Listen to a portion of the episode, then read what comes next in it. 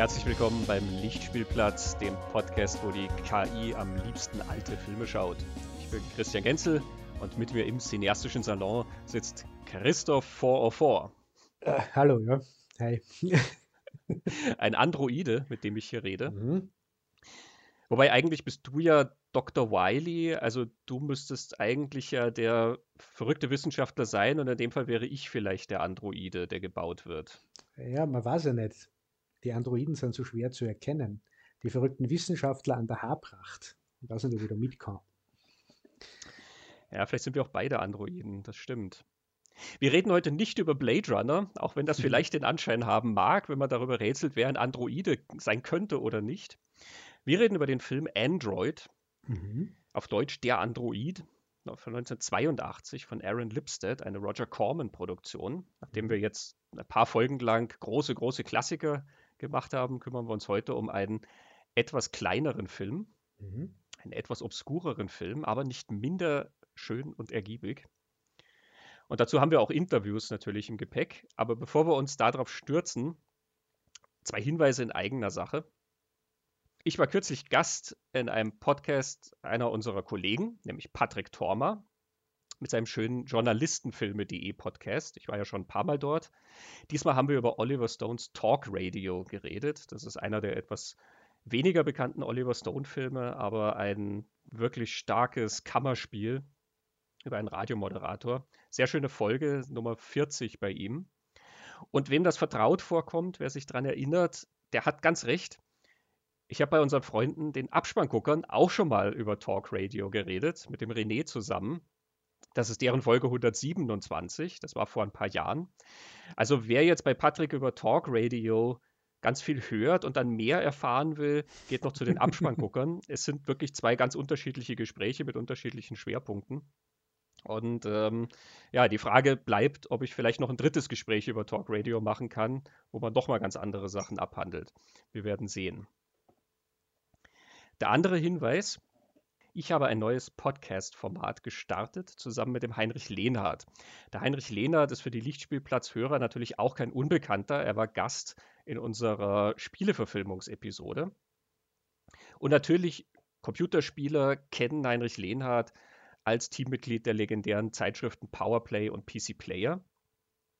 Unser neuer Podcast nennt sich Pixel Kino und dient als Begegnungsstätte zwischen Film und Spiel. Wir greifen uns in jeder Folge ein Paar heraus, ein Film, zu dem dann ein Spiel gemacht wurde oder ein Spiel, was dann verfilmt wurde, stellen die beiden gegenüber, beleuchten die Geschichte und blicken mit Hintergrundinfos und auch ein paar heiteren Anekdoten aus unserer Spiel- und Filmvergangenheit darauf, wie dieser Brückenschlag gelingt und welche guten und vielleicht merkwürdigen Entscheidungen da getroffen wurden.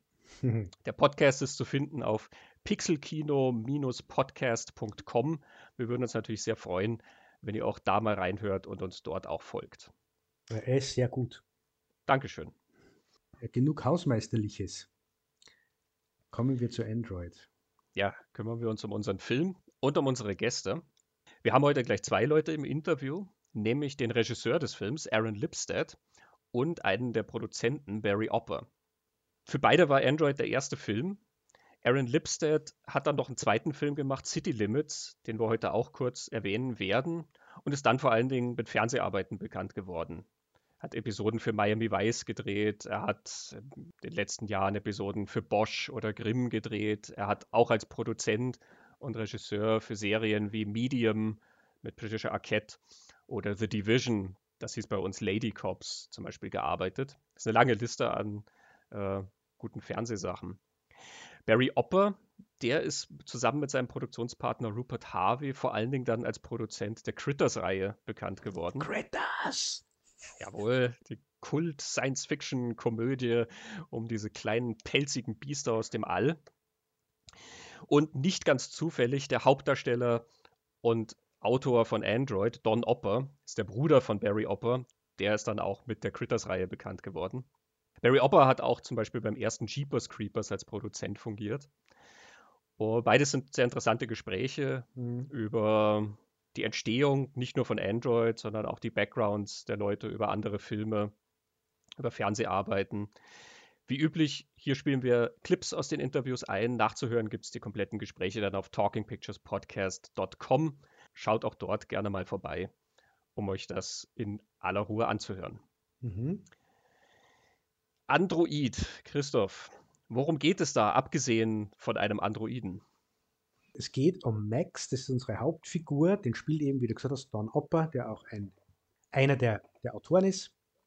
Das ist ein junger Mann, der liebt Filme und Videospiele und Rockmusik und er arbeitet als Assistent von einem verrückten Wissenschaftler. Man erkennt gleich, dass der verrückt ist. Es ist Dr. Daniel, äh, den spielt Klaus Kinski. Daher erkennt man, dass er exzentrisch und verrückt ist. Und das Ganze spielt sich ab auf einer Raumstation. Und da gibt es nur diese beiden, Max und Dr. Daniel. Äh, Max ist ein Android, den Dr. Daniel gebaut hat. Äh, aber Dr. Daniel arbeitet gerade an dem nächsten Projekt, an einem besseren Android, ein verbessertes Modell.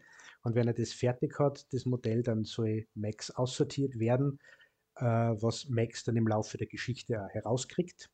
Ähm, und dieses bessere Modell ist eine Frau, eine blonde, langhaarige blonde Frau mit dem Namen Cassandra. Und relativ bald in der Geschichte fängt Max dann einen Funkspruch auf von drei Raumfahrern in einem Raumschiff, die um Landeerlaubnis bitten. Die funken quasi SOS dann im Bedrängnis. Und Max erlaubt ihnen die Landung auf der Station. Es sind dann zwei Männer, die heißen Keller und Mendes und eine Frau, die heißt Maggie. Und die stellt sich dann heraus als entflohene Verbrecher, also Sträflinge, hinter denen das Gesetz her ist. Und die suchen Zuflucht und Unterschlupf und wollen aber weiter in Richtung Erde.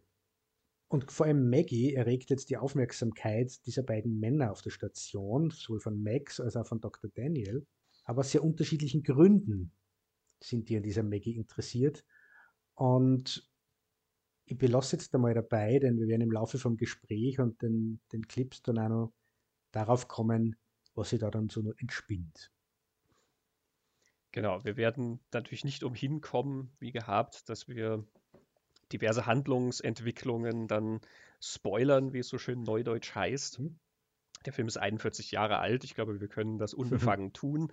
Aber wer ihn erleben will und vielleicht gewisse er Überraschungen erleben will, der ähm, drückt jetzt mal auf Pause, guckt sich schnell den Film an und steigt dann wieder bei uns ein. Denn Überraschungen gibt es einige in dem Film. Genau deshalb, wer ihn sehen will, schaut den jetzt schnell. Er dauert ja nicht einmal 90 Minuten und kommt dann gleich wieder hierher zurück. Ja, ich habe schon erwähnt, der Film ist eine Produktion von Roger Corman, der als Co-Produzent dort fungiert hat. Vielleicht hören wir mal rein bei Barry Opper, dem Produzenten, wie denn dieser Film überhaupt zustande gekommen ist, zusammen mit seinem Bruder Don als Hauptdarsteller und Autor. Barry Opper. I had illusions at one time of maybe being an actor, um, but my brother, the first time he was on a stage, he was in an, a play by Edward Bond called Narrow Journey to the Deep North. Um, and he was playing a peasant who was being put in a bag to be thrown in a river because there were too many peasants. And I was watching him perform from the light booth, his first performance. And that was the day I decided I wasn't going to be an actor because he was unbelievable. Um, and I'm sure you're going to ask me questions about my brother because we went on to work together. Um, so my brother, he got married, had a child, and he went to work.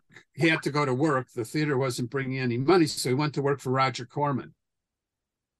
And he was a carpenter for Roger Corman, uh, not an actor, not a writer any longer. Uh, uh um, but a rumor came down in Roger Corman's New World, was it called New World at that time anyway, in his studios that there was a setup for a, um, a movie called Battle Beyond the Stars. And it was rumored that if anybody had a script that could be shot on those same sets, that Roger would be interested in financing it. So my brother and a carpenter wrote a script you know, in maybe two or three weeks. And Roger said he was interested, but would they be willing to raise half the money, which is typical for Roger Corman to get in with as little money as he could. Um, and so my brother called me. Uh, one of the chief accountants at Rogers Place was a man named Rupert Harvey, and Mhm. my brother put Rupert and myself together to try to raise money so that we could do the movie script that they wrote called Android, which went on to be made uh, at uh, New World and uh, starred my brother and Klaus Kinski.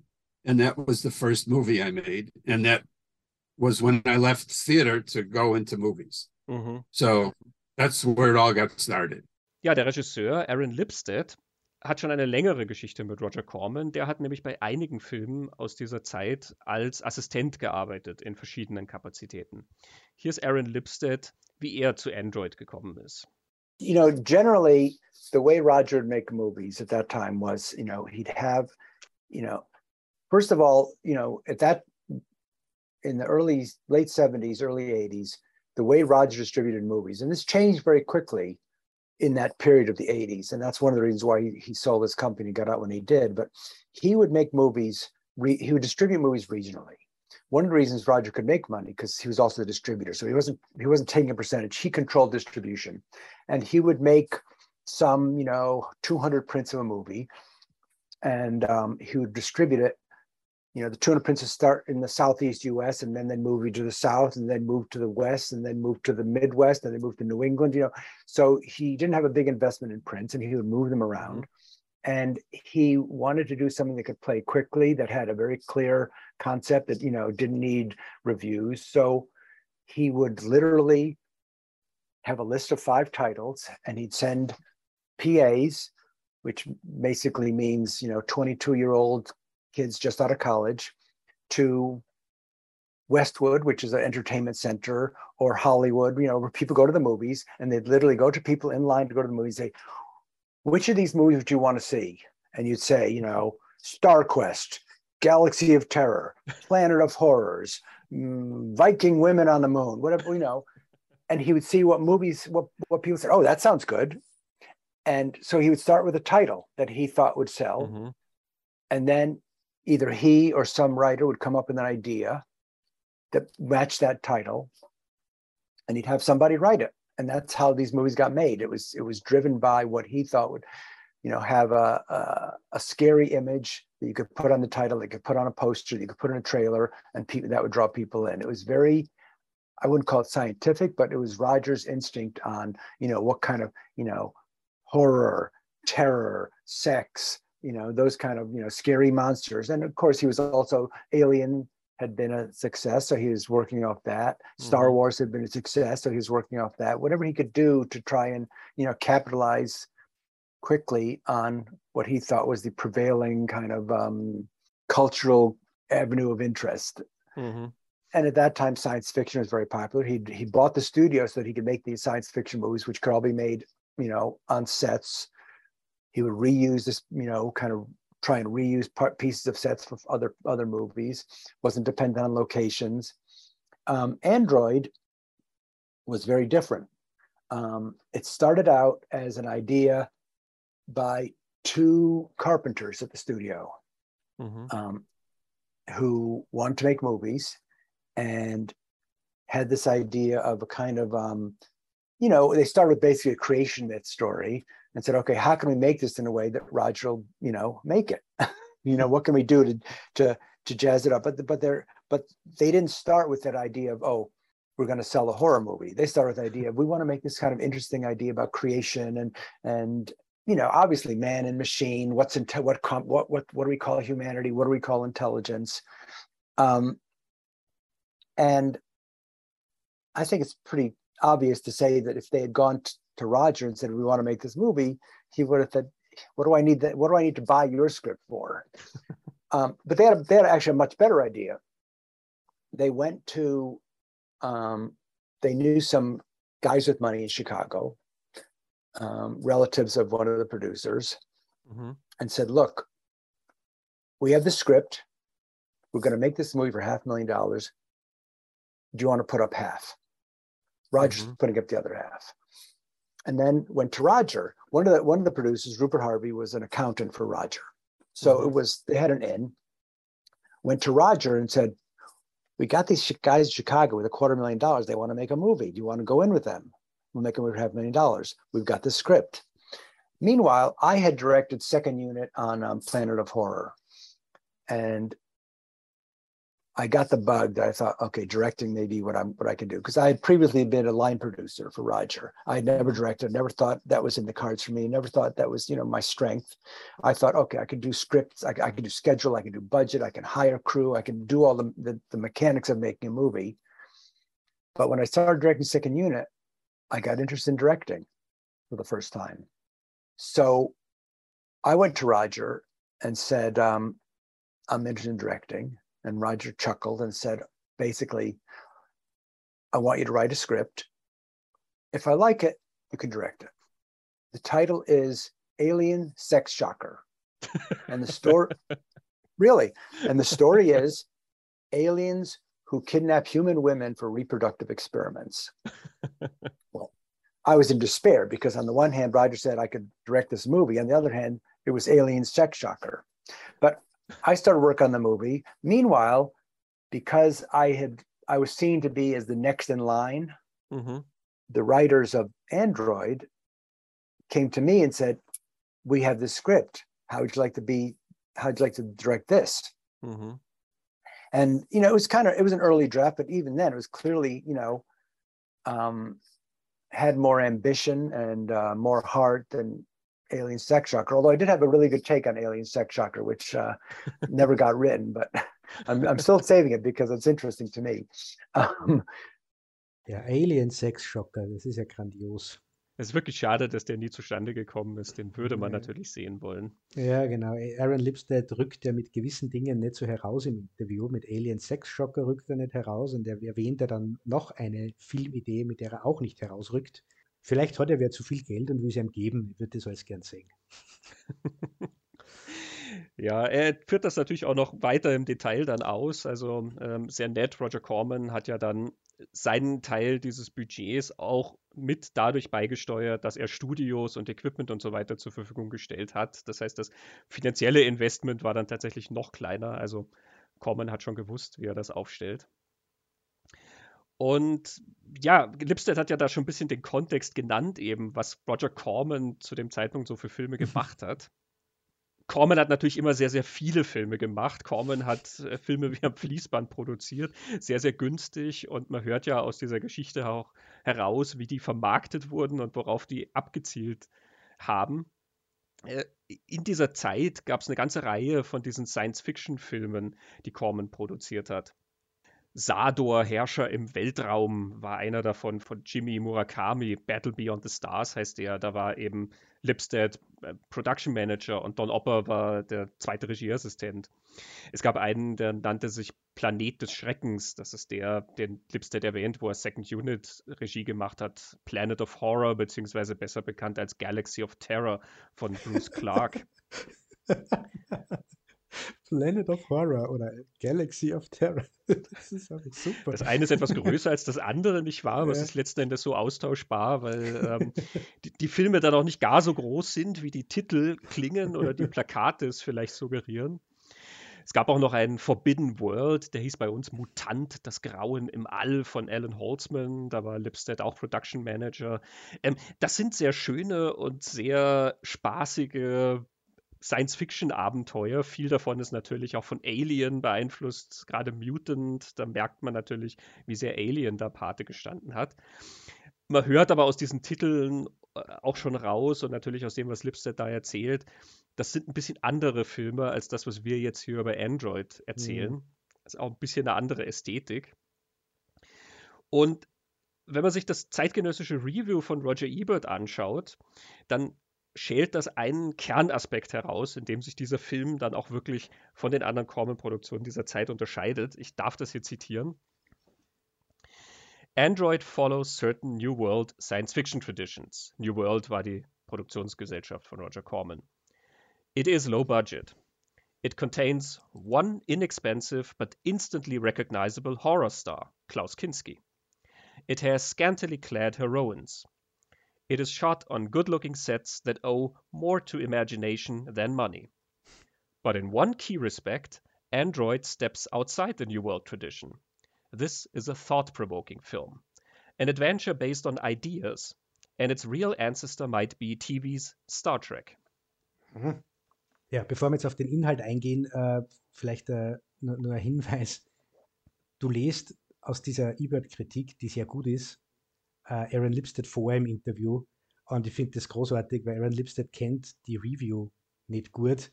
Und er ist sehr positiv überrascht und, glaube ich, freut sich sehr, mhm. das zu hören. Das ist ein, ein, toller Moment.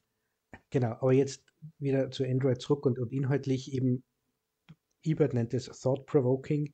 Das ist tatsächlich der große Unterschied zu den, zu den Corman-Filmen, die du genannt hast, dass es gibt schon Actionsequenzen und es gibt äh, eine Laserkanone und es gibt eine, Frau, die sich entkleidet.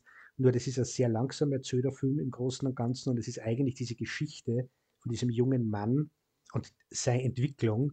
Also ich, ich glaube, das große Thema, das da erzählt wird, ist diese, dieses Erwachsenwerden von diesem jungen Mann, von Max. Äh, es beginnt ja gleich, dass er sich für Sexualität interessiert, also das haben wir in der, in der Pubertät, man beobachtet ihn dabei, wie er seinem Vater gegenüber, der dann, also die Vaterfigur ist ja Klaus Kinski, dem eigentlich immer zu Diensten ist und den zufriedenstellen will, wie ein Kind das ja gern macht, aber dann irgendwann in der Pubertät beginnt zu rebellieren.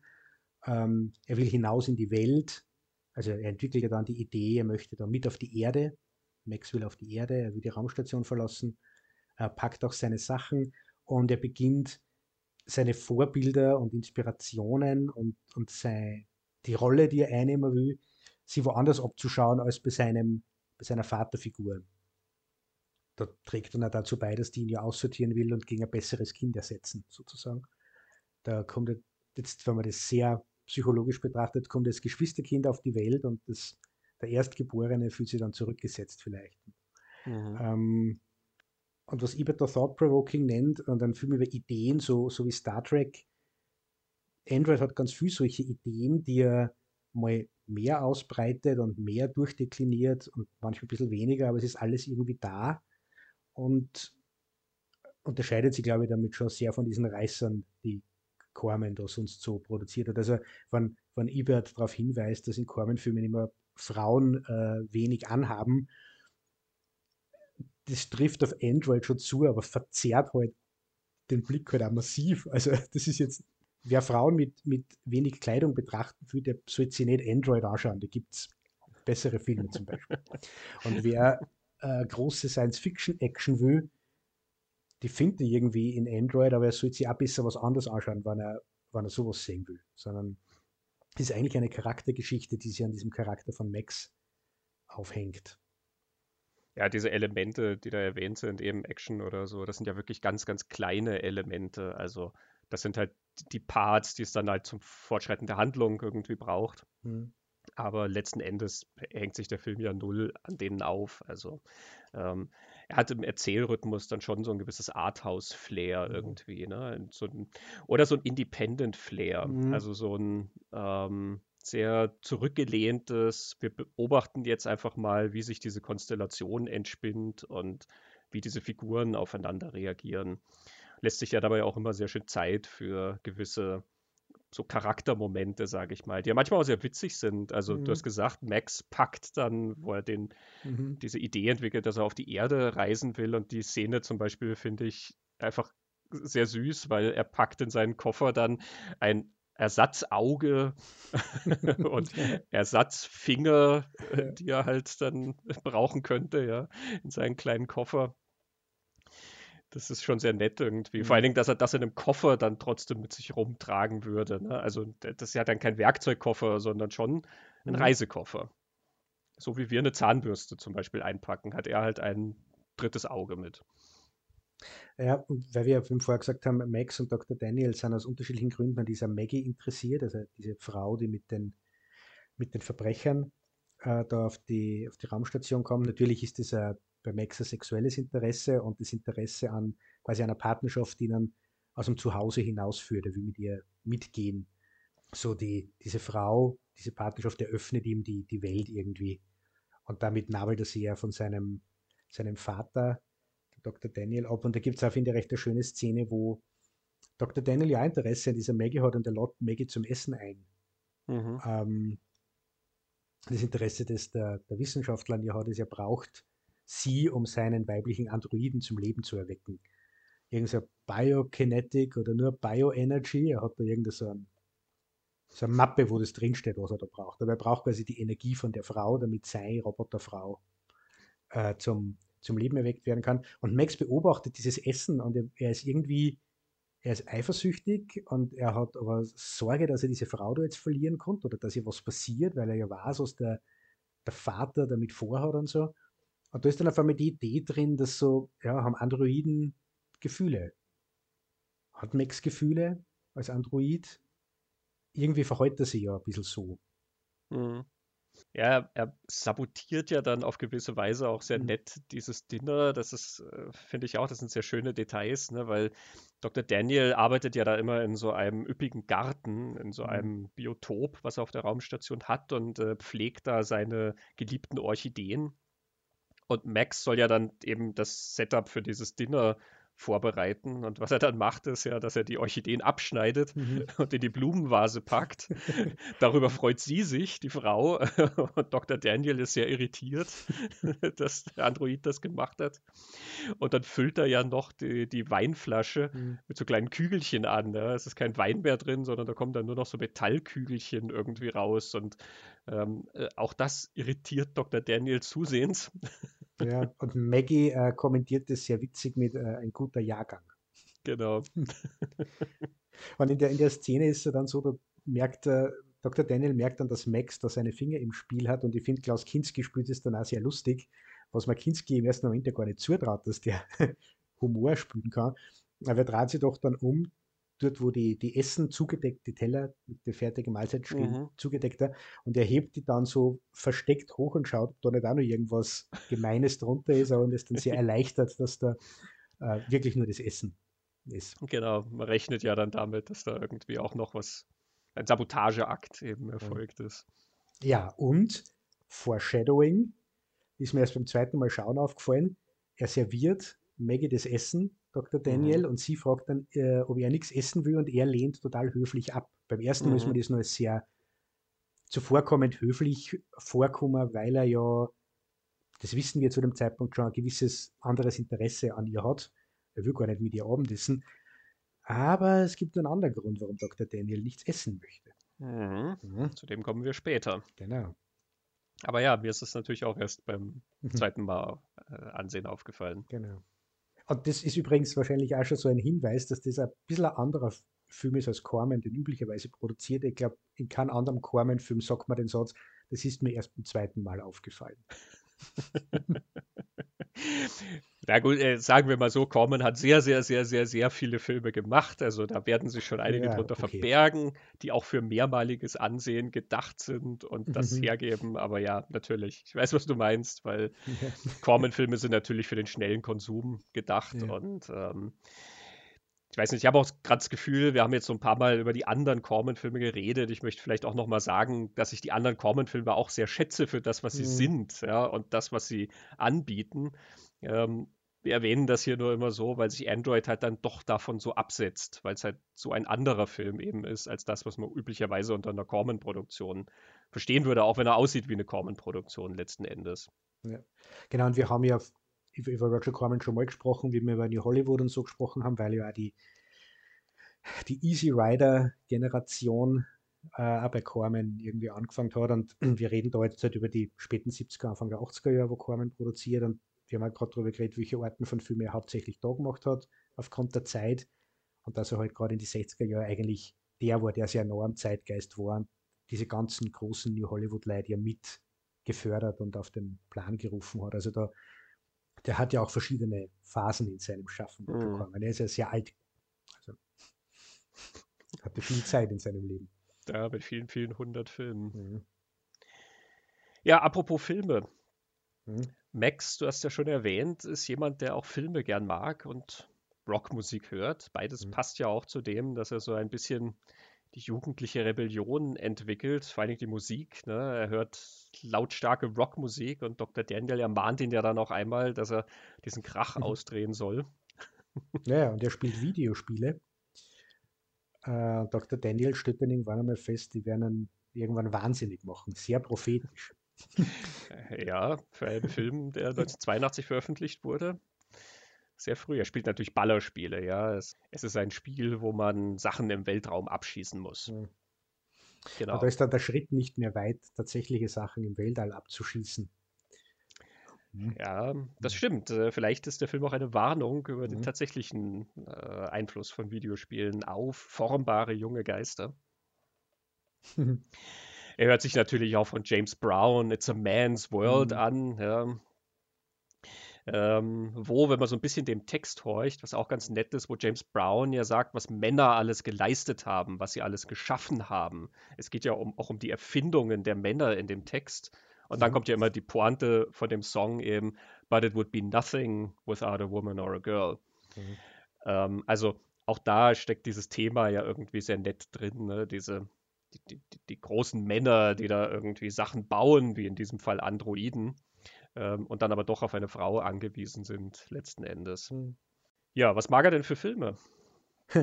er mag alte Filme, so wie der Lichtspielplatz. Also er mag, so, äh, er mag Filme, die auch für 1982 alt sind und da wir ja da weit in der Zukunft im Weltraum sind, uralte Filme. Äh, er hat zum Beispiel ein Plakat von Humphrey Bogart an der Wand hängen, wo Bogey diesen berühmten Hut trägt, wie er ihn ja unter anderem in Casablanca trägt, ähm, den Max sie dann auch heraussucht und aufsetzt. Er schaut sie an It's a Wonderful Life mit James Stewart und er schaut sie Metropolis an. Ja, das ist ja mal treffend. Von Fritz Lang. Wobei, jetzt sagen wir es, It's a Wonderful Life läuft halt irgendwann einmal, äh, ohne dass da, finde ich, große Referenz dazu gemacht wird. Bei diesem Bogart-Plakat gibt es dann eine Reaktion von Max drauf und Metropolis wird dann wirklich als Referenz für das, was in Android passiert, dann nochmal hergenommen. Genau, ich glaube, It's a Wonderful Life dient für ihn so ein bisschen als die Blaupause, wenn er dann mit der Frau redet, weil er sich anschaut, wie Jimmy Stewart ja, da mit der Frau im, redet. Im Date, mhm, stimmt. Ja. ja, dass er so ein bisschen die, die, dieses Prozedere sozusagen da abschaut und auch ein bisschen die Körperhaltung vielleicht, ähm, ja, okay. die er haben muss. Du siehst ihn ja dann, wenn die Frau dann ihn besuchen kommt, dann versucht er so ein bisschen das mhm. darzustellen, mhm. weil er diesen Hut auf hat und ähm, mhm. macht dann zum Beispiel auch einmal so diese unbeholfene Geste, wenn er nach dem Hut greift, als würde er ihn abziehen wollen und dann überlegt er sich wieder und lässt ihn dann doch auf, äh, solche Sachen. Also ich glaube, da, das ist so eine, ähm, so eine Verhaltensstudie in gewissem Sinne mhm. für ihn. Genau, das kommt, finde ich, recht schön aus, dass er ja an, anhand der, der Filme versucht herauszukriegen, wie verhält man sie, wie stellt man sie hin, wie bewegt man sie. Ähm, also er, er lernt äh, man könnte sagen, er lernt ein Mann zu sein anhand der, anhand der Filme. Und übertragen ist es halt dann, was schaut man sich von der Popkultur ab für seine eigene Entwicklung und für sein eigenes Selbstbild. Also ich kann da schon andocken, ich kann mich jetzt gar nicht so erinnern, ob ich Körperhaltungen so studiert habe, aber ich weiß, dass ich gewisse Sätze und, und, und Phrasen aus Filmen immer wieder verwendet habe und bis heute noch verwende in, in Gesprächen. Mhm die besonders witzig waren oder besonders treffend. Ähm, und nicht nur aus, aus Filmen, sondern überhaupt, wann, wann Kunst, das jetzt Literatur ist oder Songs oder, oder das Kino, irgendwas sehr treffend in einen, in einen kurzen Satz zum Beispiel zusammenfassen kann. Und das ist ja das, was Kunst eigentlich machen kann, Sachen verdichten und auf den Punkt bringen. Das hat bei mir immer sehr angedockt und das übernehme ich dann auch in, in meine Alltagssprache. Das merke ich schon. Aber ich glaube, als Jugendlicher habe ich das hundertprozentig gemacht, versucht, gewisse Kleidung zu tragen, weil es im Kino wer angehabt hat, oder sich auf eine gewisse Art und Weise zu bewegen, oder wie ein Rockstar, den man bewundert hat. Hundertprozentig. Hm. Also ich finde, gerade in dieser Beobachtung ist Android auch wirklich sehr klug, ähm, obwohl da gar kein großer Punkt ja daraus gemacht wird. Das ist so beiläufig eingestreut, aber ähm, natürlich geht es mir genauso, dass ich gerade so in jungen Jahren das auch wirklich so oft studiert habe, die Sachen, die einen dann ansprechen, von denen übernimmt man dann irgendwie was. Ne? Eben, also du übernimmst den Look von Leuten, du übernimmst einen gewissen Tonfall vielleicht. Ähm, ich weiß, dass ich in Filmen dann oft einfach eine gewisse Art, etwas zu sagen, wenn mir das gefallen hat, dass ich das dann übernommen habe, einen gewissen Gesichtsausdruck als Reaktion auf irgendwas mhm. oder so. Also ähm, wenn ich jetzt zurückblicke, komme ich mir fast ertappt vor von Android, weil ich dann überlege, denke mir, ich war wirklich wie so ein Android, der lernen musste, wie man mit Menschen umgeht. Und ich habe es anhand von Filmen gemacht. Und ähm, für, für, keine Ahnung, wenn ich mir mehr Mainstream-Filme angeschaut hätte, dann würde meine Reaktion vielleicht anders aussehen, mhm. als dadurch, dass ich mir halt, weiß nicht, Gene Wilder-Komödien oder so angeschaut habe und deswegen dann manchmal so eine etwas originelle Reaktion auf Sachen habe. Ich weiß es nicht. Aber das finde ich eine sehr, sehr gute Beobachtung, eben auch durch die Musik, die er hört und sowas. Man ist in dieser Lebensphase ja auch so durchlässig. Man ist in dieser Lebensphase ja da, wo man sich so orientiert und die Sachen sprechen einen auf so eine ganz, ähm, auf so eine fundamentale Weise an, denke ich. Man denkt ja nicht so extrem drüber nach, warum einem Sachen gefallen, auch wenn man natürlich Sachen nennen kann und sagen, das mag ich aus dem Grund und aus dem, aber sie sprechen einen aus einem viel tiefer schürfenden Grund, glaube ich, an. Und wenn man so durchlässig ist und noch so formbar als junger Mann, denke ich, oder als junger Mensch, ähm, deswegen sickert da dann auch so viel von ein irgendwie. Also äh, das ist sehr schön hier einfach nur eigentlich als kleine Textur eingewoben, dass so mhm. Popkultur funktioniert. Mhm. Ja, ich finde es jetzt sehr spannend, was du gesagt hast mit, mit It's a Wonderful Life, dass er das als Blaupause nimmt, wie er auf, bei dem Date dann mit Maggie spricht oder sie da verhält. Und ich denke mir gerade, das war mir jetzt interessant, jetzt wieder mal herzugehen und die Filme, die mir ich in meiner Teenagerzeit angeschaut habe, mir anzuschauen, weil ich mir gut vorstellen kann, dass so diese, die Vorstellung von dem, wie eine Beziehung funktioniert, sie vielleicht auch abbildet in dem, welche Filme haben wir gefallen, welche Filmbeziehungen haben mich damals fasziniert. Mhm. Dass da vielleicht also eine Idealvorstellung mit drinsteckt. Es gibt ja in High Fidelity diese schöne, diesen schönen Satz, ich kann ihn jetzt nicht zitieren, nur dem Sinn nach, aber bin, bin ich traurig, weil ich so viele Popsongs gehört habe oder höre ich so viele Popsongs, weil ich traurig bin. ja. Ich glaube so, und das kann man auch so machen, hat, hat man sie hat man gewisse Beziehungsvorstellung zum Beispiel und schaut sich dann die Filme an, wo das so auftaucht. Mhm. Oder reagiert auf exakt die. Oder reagiert auf, auf genau die. Also, oder sucht man Beziehungen, weil man es im Kino so gesehen hat. Mhm. Also spielt es eine Rolle, dass ich Before Sunrise sehr gern geschaut habe, zum Beispiel. oder, oder Pump Up the Volume oder so. Ja, das, das, war für mich zum Beispiel da natürlich mhm. ein sehr äh, einflussreicher Film. Ja. Also das ist mhm. einer, wo ich wirklich geschaut habe, wie Christian Slater gewisse Sachen macht, weil ich mich halt auch in gewissen Situationen wiedererkennen konnte. Ja, also keine Ahnung, der Typ mit der großen Klappe, der aber irgendwie ein bisschen Schwierigkeiten hat, zu einem Mädchen rüberzugehen, das er mag mhm. und ähm, äh, mit der ganz ungezwungen zu reden. Mhm. Also ähm, war das natürlich was, was mich sehr angesprochen hat und wo ich dann den Film wieder und wieder geschaut habe und geguckt habe, wie macht er das? Was, was sind da so die, die, die Muster und so? Also ja. ja mir, hat, mir hat bei den, jetzt sind wir bei Pump Up the Volume, aber da fällt mir ein, mir hat eben da immer mehr gemerkt, dass die beiden quasi ein Team sind. Also die zwei gegen mhm. die Welt.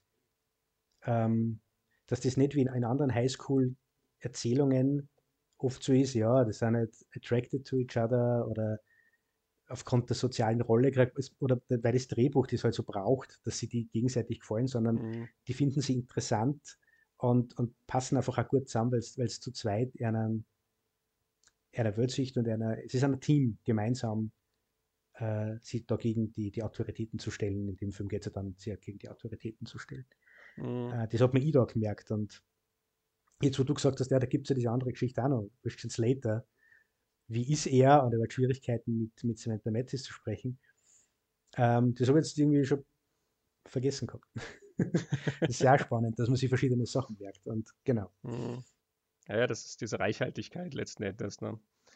Die diese Sachen anbieten. Ja, ich glaube, wir könnten hier noch ganz viel jetzt mhm. auch das eintauchen. Das ist fast eine Sonderfolge, dann mhm. die, die Filme unserer Jugend, die uns geprägt haben. Aber man merkt schon, ähm, Android ist die Art von Film, die solche Gedanken auch anregen kann. Und sei es nur eben mit solchen kleinen Elementen, äh, dass Max da immer in so wundervoll herzig Szenen versucht, das nachzustellen, was er sieht. Und allein sein Gesichtsausdruck, wenn er zuschaut, finde ich, ist, mhm. ähm, ist wunderbar weil er so gefangen ist von diesen Sachen. Er merkt, da geht es um ihn. Vor allen Dingen natürlich bei Metropolis, wo es natürlich tatsächlich in gewisser Weise um ihn geht. Genau, die Szene aus Metropolis, die er sich anschaut, oder wir müssen es jetzt anders formulieren, die wir sehen, dass er sich anschaut. Wir wissen ja gar nicht, vermutlich schaut er sich den ganzen Film an. Ganzen zweieinhalb Stunden schaut sie Max an. Und wir sehen aber. Nein, den gab es damals noch nicht. Stimmt. Damals war das eine viel kürzere Fassung. Ja, ha, damals waren ja diverse Szenen verloren. Er kann sich also nur diese knapp zweistündige Fassung ja. angeschaut haben. Du hast recht. Moment, nein, nein, Max sieht es ja in der Zukunft. Das ist der, der hat halt wieder den ganzen Metropolis gesehen. Der hat vielleicht sogar noch mehr gesehen, als wir jetzt kennen, ja, weil ja. Ähm, es fehlen ja immer noch so ein paar Bilder von genau. Metropolis. Genau. Ne?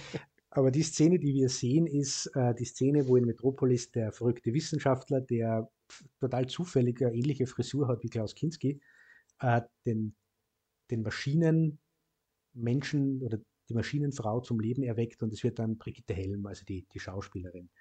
Und das funktioniert äh, über, dadurch, dass er von der, von der lebendigen Frau die, die Energie über Elektrizität und blubbernde Kolben und was weiß ich, was da alles, alles leuchtet und, und pfeift in, in, diesem Labor, äh, quasi die Energie auf, die, auf das Maschinenwesen überträgt.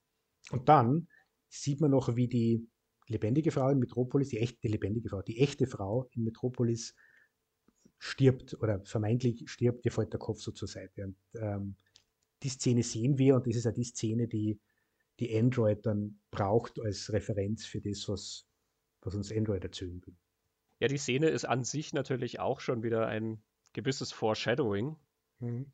Nicht auf den Schluss, sondern auf eine Szene, die dann etwas später erfolgt, nämlich der Moment, wo dann Cassandra, die Schwester sozusagen von Max, mhm. also der neue Roboter, dann tatsächlich zum Leben erweckt wird. Nämlich auch das passiert ja durch eine gewisse elektrische Entladung oder so. Mhm. Maggie, die Raubfahrerin, die Verbrecherin, die da Unterschlupf sucht, die bandelt ja mit Max an. Und die beiden ziehen sich eben in dieses Labor zurück. Das ist auch eine sehr nette Szene, wo sie ja sagt, sie will unbedingt den Androiden sehen. Sie hat noch nie einen mhm. Androiden gesehen. Mhm. Ähm, und Max will ja was anderes antworten. Er sagt, ja, ich, ich, ich zeig sie dir. Und er will ja was anderes antworten, weil er mhm. eigentlich sagen will, ich bin auch einer. Und sie weiß mhm. es nämlich noch nicht. Äh, das finde ich ist auch ein schöner kleiner Moment zwischen den beiden. Mhm. Ähm, und im Labor, die beiden küssen sich und dann gibt es ja tatsächlich da auch so einen Spark of Life letzten mhm. Endes. Ne?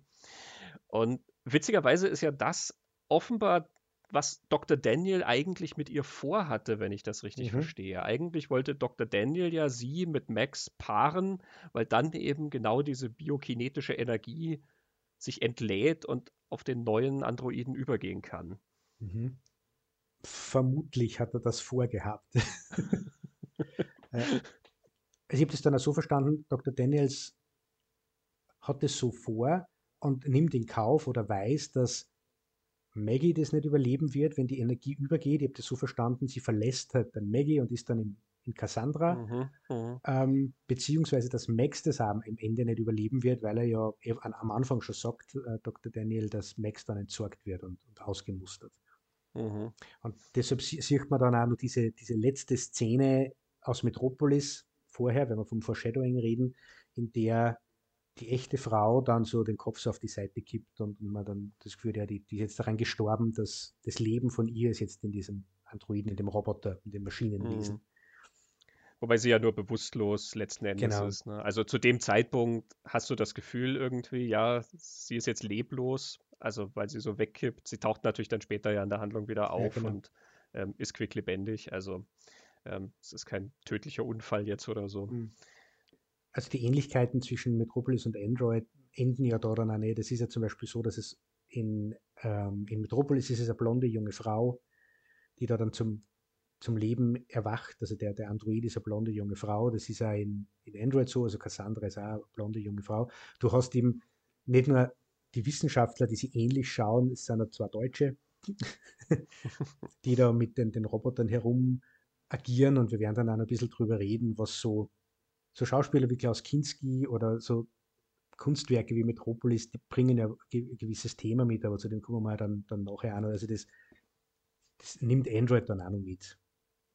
Letzten Endes will ja Dr. Daniel auch seine Androiden als Arbeitstiere mhm. sozusagen mhm. erschaffen oder als Arbeitssklaven. Und das ist ja ein großes Thema von Metropolis, dass mhm. äh, diese Zweiklassengesellschaft dort existiert. Äh, die Herrscher, die ganz oben irgendwo in den, den, den schönen Lüften leben und unten dann die Arbeiter, die schuften müssen und ausgebeutet werden und ja fast wie Teile von den Maschinen sind, an denen sie arbeiten. Ne? Also dieser mhm. eine Arbeiter, der da immer diese Zeiger drehen muss auf das Licht, was gerade aufleuchtet und der da stundenlang also an dieser Maschine hängt und immer die, die Zeiger dreht und davon nicht loslassen kann, der ist ja fast wie ein Teil dieser mhm. Maschine letzten Endes. Und Daniel sagt ja eben auch, dass ähm, die, die, Roboter dafür da sind, um Arbeiten zu verrichten. Mhm. Android hat ja auch so eine ganz, ganz vage Backstory, die nur angerissen wird und nie ausgeführt wird. Dass es ja da so einen Roboteraufstand gab in München, wie es heißt. Mhm. Ähm, und tatsächlich sind ja die Androiden verboten in dieser Welt. Also Dr. Daniel hat sich ja auf diese Raumstation zurückgezogen, um an seinem Projekt zu arbeiten, ähm, obwohl es gar keine Androiden mehr gibt. Also nach diesem Aufstand in München, der wohl sehr blutig gewesen sein muss, äh, wurden die Androiden ja abgeschafft in der Gesellschaft. Und Kinski macht das sozusagen heimlich, dass er mhm. da weiter forscht und das baut. Also ähm, äh, auch da ist so ein bisschen vielleicht diese Idee drin, dass da so eine Gesellschaft ist, die sich etwas als Sklave geschaffen hat und die Sklaven proben dann halt den Aufstand und mhm. äh, kämpfen dann gegen ihre Unterdrücker. Hm. Ja, und es, es, wird ja ganz am Anfang auch gesagt, dass Kinski dieses Projekt einstellen soll, er soll aufhören damit. Ne? Mhm. Das ist eine sehr schöne Szene, weil Kinski ist dann vor den Kopf gestoßen, wie er diesen Funkspruch hört, also da wird er über Funk miteinander. Und er schlägt dann in seinen Unterlagen nach und stellt dann ganz überrascht fest, I'm on the brink of success. Und ist dann fassungslos, dass er gerade jetzt aufhören muss damit. Äh, es ist, immer, es ist immer gut, seine Unterlagen dabei zu haben, finde ich. Das stimmt, ja. Hm. Genauso geht es uns, wenn wir in unsere Lichtspielplatzunterlagen hm. blicken. genau, we're on the brink of success. Ja, interessant auch, dass beide Geschichten auf eine gewisse vage Weise eine Mythologie ansprechen. Metropolis ist das ja nicht nur der künstliche Mensch. Der künstliche Mensch ist ja immer so ein bisschen auch die Geschichte zum Beispiel vom Golem, äh, der mhm. beschworen wird und dann vielleicht nicht mehr steuerbar ist. Metropolis wird ja auch zum Beispiel der Turmbau von Babel angesprochen, weil dieses Hauptquartier, in dem der Herrscher der Stadt, also der Herrscher von Metropolis lebt, der heißt ja dann tatsächlich der Turm von Babel. Das mhm. heißt, da steckt ja dann auch schon diese Mythologie von der Hybris des Menschen drin, der höher und höher strebt. Android holt diese Mythologie ja vielleicht ein bisschen über Cassandra rein. Mhm. Der Android heißt Cassandra und Cassandra wurde von Apoll wegen ihrer Schönheit ja die Gabe der Weisheit gegeben. Und sie hat sich ja dann gegen die Annäherungsversuche von Apoll gewehrt und deswegen hat Apoll sie dann verflucht, dass niemand auf ihre Warnungen hören wird. Und wenn du dich erinnerst, ist ja auch eine Szene drin, wo Kinski dann, also Dr. Daniel, bei diesem neuen Androiden, die lebendige Cassandra steht und die steht nackt vor ihm mhm. und der will sie berühren und sie schlägt immer seine, mhm. seine Hände weg. Genau. Und beim ersten Mal ist er noch so ein bisschen fasziniert, dass sie das irgendwie macht und, und versteht das so ein bisschen als Herausforderung. Und beim zweiten Mal ist er schon ein bisschen ärgerlicher irgendwie.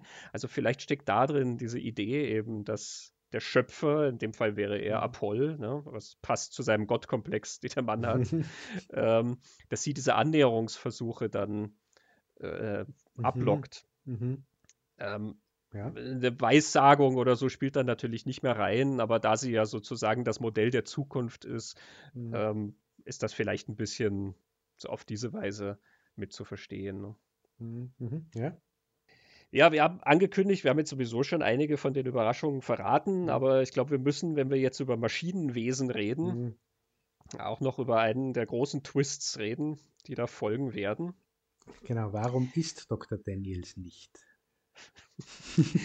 Wer es errät, schreibt jetzt sofort an den Lichtspielplatz und gewinnt, dass er die Folge bis zum Ende hören kann. Jawohl, Dr. Daniel himself ist ein Androide. Mhm. Es kommt zum Kampf zwischen Max und Cassandra und Dr. Daniel. Dr. Daniel will ja Max entsorgen und ähm, will, dass Cassandra ihm gehorcht. Sie kämpfen also miteinander und Dr. Daniel wird dabei in zwei Teile zerlegt. Mhm. Und plötzlich liegt da ein Körper, ein zuckender am Boden und ein Kopf mit verschiedenen Drähten, mhm. wird von Max in der Hand gehalten. Und der Kopf droht den beiden dann noch. Mhm. Deswegen entsorgen sie ihn dann im Müllschlucker, mhm. was ich sehr nett finde. Das finde ich auch sehr nett, ja. Kinskis Kopf kommt in den Müll. hm. Und es ist ein sehr gelungener Effekt, finde ich, wo man äh, Max sieht, wie er nur den Kopf in der Hand hält. Mhm. Äh, und, und Kinski spricht aber nur mit so einem verzerrten Gesicht. Das ist wirklich sein Gesicht, nämlich. Es ist kein, äh, keine Puppe oder so. Es ist ein sehr gelungener Effekt, finde ich. Das ist eine, eine, sehr interessante Wendung und es gibt sogar mhm. ganz am Anfang vom Film, auch das ist was, was dir erst eigentlich beim zweiten Mal oder vielleicht beim dritten Mal anschauen auffällt. Es gibt auch dafür ein Foreshadowing. Du siehst während des Vorspanns, dass Max so kleine Puppen baut. Ja, genau. Diese kleinen grauen mhm. Männchen, die er baut, die sich dann in so Stop-Motion-Animationen selber bewegen. Mhm. Also der Gedanke, dass eine Maschine wieder weitere Maschinen baut, mhm. letzten Endes, ist da auch schon aufgesetzt. Mir hat das auch total überrascht. Ich finde aber, dass es so schnell geht, nämlich auch was dann danach passiert, äh, wie das dann endet, dass ich keine Zeit gehabt habe, groß drüber nachzudenken, wo er damit hin will oder auf was er hinaus will. Ähm, und das Einzige, was mir jetzt dann so Vorbereitung zur Folge ein bisschen so eingefallen ist, ist, dass das so das Thema ist, es gibt ja die, die Androiden nimmer, aber sie versuchen sich selbst zu erhalten. Mhm. Was denkst du? Mir ist das dann schnell gegangen und es ist ja nicht so, dass das groß ausgeführt wird, sondern es geht ja dann die Handlung gleich weiter. Aber was denkst du? Ja, ich habe so zwei Gedanken dazu. Der eine ist natürlich aus heutiger Warte heraus betrachtet, dass das heute so ein Thema ist, was sehr aktuell ist. Natürlich nicht Androiden, aber natürlich Maschinen, die sich selber generieren. Also mhm. im Bereich der KI ist das ja jetzt ein ganz mhm. großes Thema, dass Programme neue Programme schreiben können, sozusagen, dass also äh, die neue Sachen generieren können und dann sozusagen dieser Gedanke ja relativ schnell reinkommt, ne? dass sozusagen das, was geschöpft wird, dann vielleicht ja sogar besser sein könnte als der Schöpfer. Mhm. Also diese Männchen, die Max baut, das sind natürlich kleine Puppen letzten Endes. Ne? Der Android, den Dr. Daniel baut, ist ja offensichtlich ihm überlegen. Mhm. Äh, stärker als er und äh, vielleicht auch klüger als er. So viel erfahren wir nicht von ihr, mhm. aber sie reagiert ja sehr cool und hat dann den Plan, wie sie da auch äh, weiter leben können und mhm. überleben können. Ich habe noch einen anderen Gedanken gehabt, das ist dann vielleicht wieder, der, der passt zum Film, in dem ja alles so ein bisschen, ja, mit gewissem Augenzwinkern und auf eine sehr kleine Art und Weise sozusagen erzählt wird. Nämlich, es ist letzten Endes ein Film über lauter störrische Maschinen, die nicht das tun, was sie sollen. Max ist eine Maschine, die irgendwann aufhört, Befehle zu befolgen und ähm, auch Dinge tut, die sie nicht tun soll oder auf eigene Faust irgendwie Dinge macht, wie ähm, ein, ein fremdes Raumschiff abzuschießen oder so. Cassandra ist eine Maschine, die nicht das tut, was ihr Schöpfer will, nämlich sie verweigert sich ja mhm. Dr. Daniel. Dr. Daniel selber, wenn du weißt, dass er eine Maschine ist, ist auch eine Maschine, die nicht das tut, was sie soll. Er kriegt die Order, dass er mit diesen Experimenten aufhören soll, gefälligst. und er zieht sich ja zurück und macht trotzdem weiter, ja. Und jetzt erst recht und schottet sich ab. Und dann ist ja noch dieser Essensautomat da drin, der auch nicht funktioniert. Ja. Max erklärt da wunderschön diesen alten Automaten mit den leuchtenden Buttons, so ein bisschen wie der Nahrungsreplikator Star mhm. Trek, mhm. wo du irgendwie so ein Icon von einem Huhn oder was anklickst und irgendeine Geschmacksrichtung. Und da sollte dann leckeres Essen rauskommen, aber stattdessen pfeffert dieses Tablett mit der Soße irgendwie auf den Typ, der davor steht.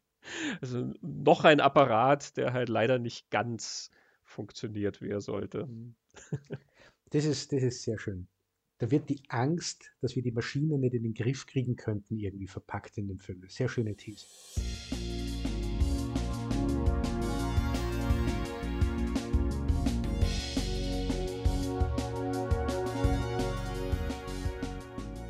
Ja, Zeit vielleicht ein bisschen über die Darsteller zu reden. Wir Mhm. haben ja jetzt Don Opper schon ein paar Mal erwähnt, Kinski natürlich auch. Aber Opper, nicht nur als Autor, sondern als Hauptdarsteller Mhm. des Films, ist ja auch wirklich so das, das Herzstück Mhm. dieses Films. Und ähm, ich finde sein, sein Porträt von diesem Max, es hat ja was sehr Anrührendes an Voll. sich.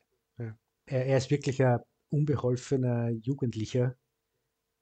Und ich finde, wie, wie er- das beides spielt, man kann beides drin sehen, ein Roboter, der halt alleine von seinen Körperbewegungen eben nur ein bisschen roboterhaft ist. Äh, er sagt am Audiokommentar, er hat sich da an so Pastakiten äh, ein bisschen orientiert, wie sich der immer wieder mal Mhm. bewegt hat.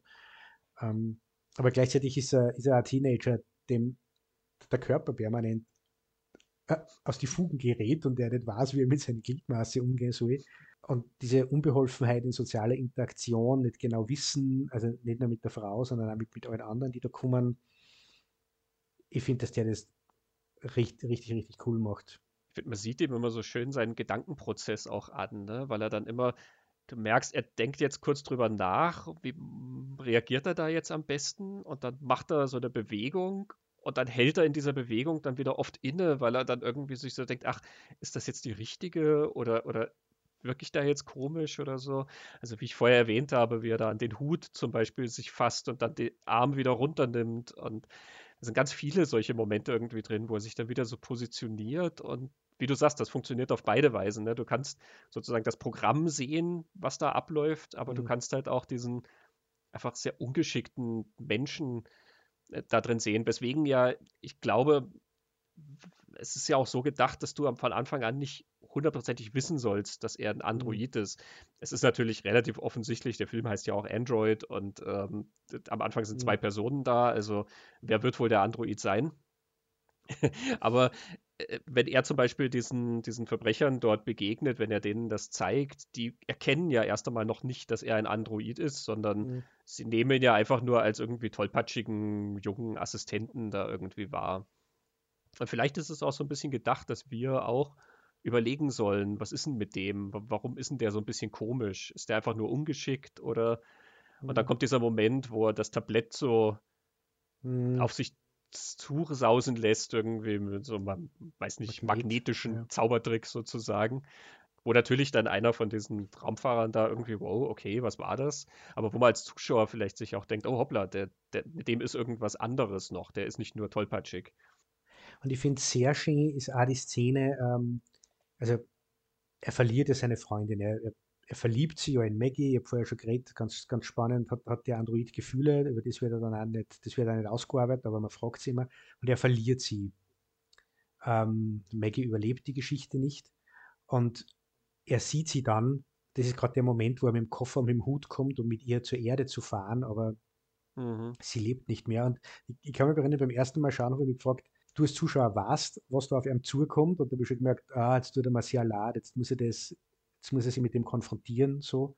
Und es ist sehr schön gefilmt, der geht zu dieser Tür, schaut in die Tür hinein und sieht sie schon, der geht dann durch die Tür, aber die Kamera bleibt draußen Mhm. und er kommt dann wieder raus. Und ich habe mich wirklich gefragt, wie, wie reagiert der jetzt? Weil er ist ja ein Roboter, aber er hat ja da seine Freundin verloren. Und äh, dann aber spielt es so, dass, wenn du den Jugendlichen oder den jungen Mann, den Menschen siehst, wie der baff und betroffen ist, aber auch nicht weiß, was er jetzt gerade machen soll, weil es überfordernd ist.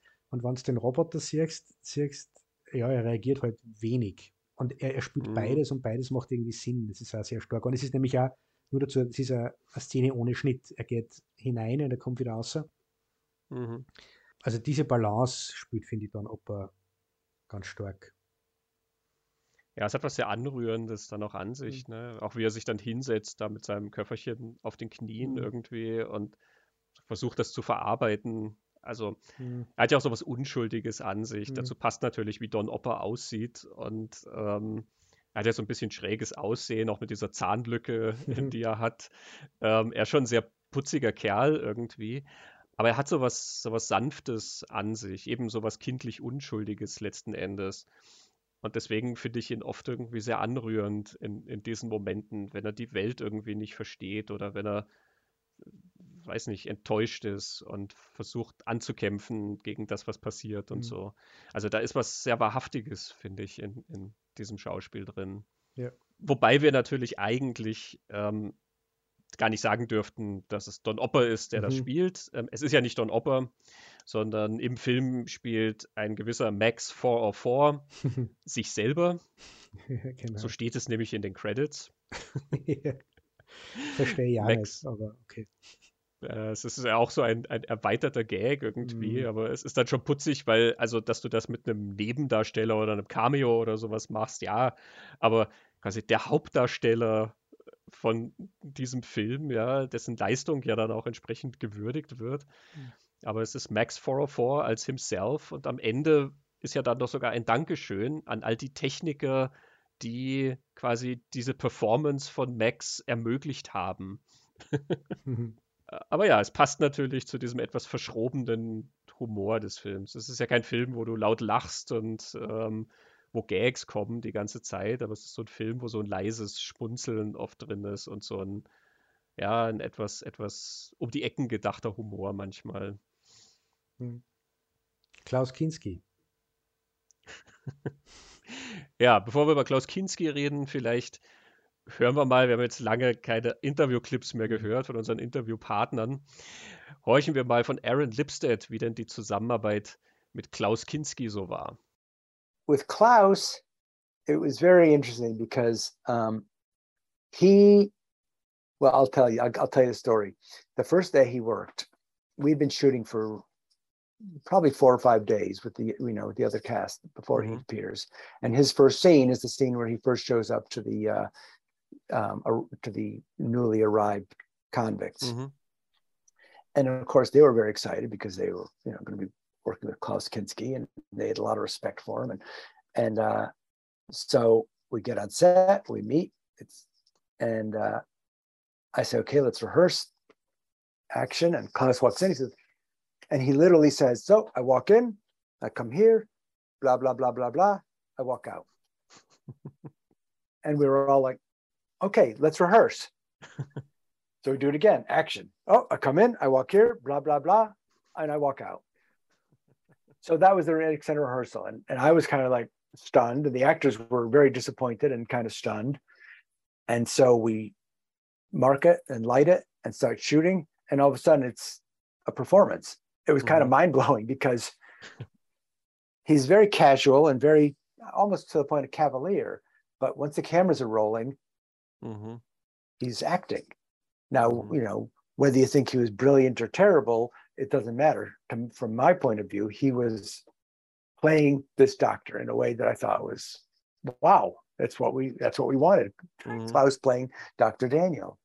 So um, uh, gradually, I you know as I got more comfortable with him and and confident in myself, I, I I found myself okay and say, you know, let's try it this way, or you know, can you come in later, or you know, any mm-hmm. the, the normal kind of things you do to try and get the performance and the and the the visual that you're that you're going for. But but that first day was like, you know, stunning. And since he has a reputation for being difficult, I guess that must have been quite daunting well, at that moment. It, it was. It was terrifying. I mean, I I remember I was I was up nights worrying about what it's going to be like. You know, is it going to? but it was there was there was never anything like you know you can imagine of you know no i'm not going to do that or that's stupid or why would i do that or mm. or not showing up or showing up late nothing he came he did he put on his costume he put on his makeup and mm-hmm. it was it was fun ultimately it's, it's, yeah. it's, an interesting performance i think because kinski is usually known for these you know very big gestures and I mean, yeah, he's so yeah. over the top in most of his roles and in android he's really subdued and just very um i don't know just a very quiet person actually i think much more nuanced than many of the other films that he's done yeah and that was that was um again it's it's kind of like you know i guess you'd call it youthful arrogance you know we don't want to do it like everybody else has done it we want to do it our way mm-hmm. so so we did you know my I, I, guess it's still true. My feeling at the time was, and it still is, you have Klaus Kinski. You don't have to do super Klaus Kinski mm-hmm. Because whatever he brings to it is going to make the audience have their own expectations of it. And he brings a lot of personality. And he's even even without doing much, he's got a lot of presence. Mm-hmm. So so so my my thought always was don't push for more of that. Put a lid on it, push for less of that, and let what there is kind of seep out. Mhm. So so I'm I, I was I was happy.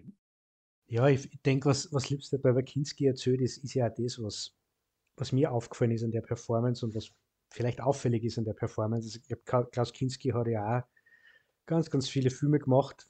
Ich weiß nicht, wie viel Zeit man verbringen kann, wenn man sich die komplette Filmografie von Kinski anschauen will, aber die Filme mit ihm, die ich gesehen habe, da ist er nicht so wie da. Also es ist wirklich eine sehr Mhm. ruhige, runtergefahrene, sehr, er wirkt entspannt. Und wo ich nie glaubt hätte, dass ich im Zusammenhang mit dem Schauspieler irgendwann einmal das Wort entspannt verwende. äh, er ist ja sonst eher nicht subtil, aber er ist wirklich sehr ruhig, streut aber diese Autorität und auch diese Bedrohlichkeit aus. Und da kann man jetzt darüber, darüber nachdenken, ist das das, was Kinski mitbringt? Ein bisschen so wie was Jack Nicholson nach The Shining mitbringt und nicht, nicht mehr wegspülen kann, weil er halt ist, wer er ist. Aber ich glaube schon, dass Kinski das auch spürt. Also Mhm. man, man muss sich schon fürchten vor dem, der ist unberechenbar, der hat Hintergedanken, der ist, der ist gefährlich. Und wie er gesagt hat, Kinski spielt das auch sehr humorvoll. Also da sind, da sind auch Jokes drin, die er auch sehr gut verkauft. Es ist einmal was anderes, so wie man Kinski, finde ich, noch nicht gesehen hat.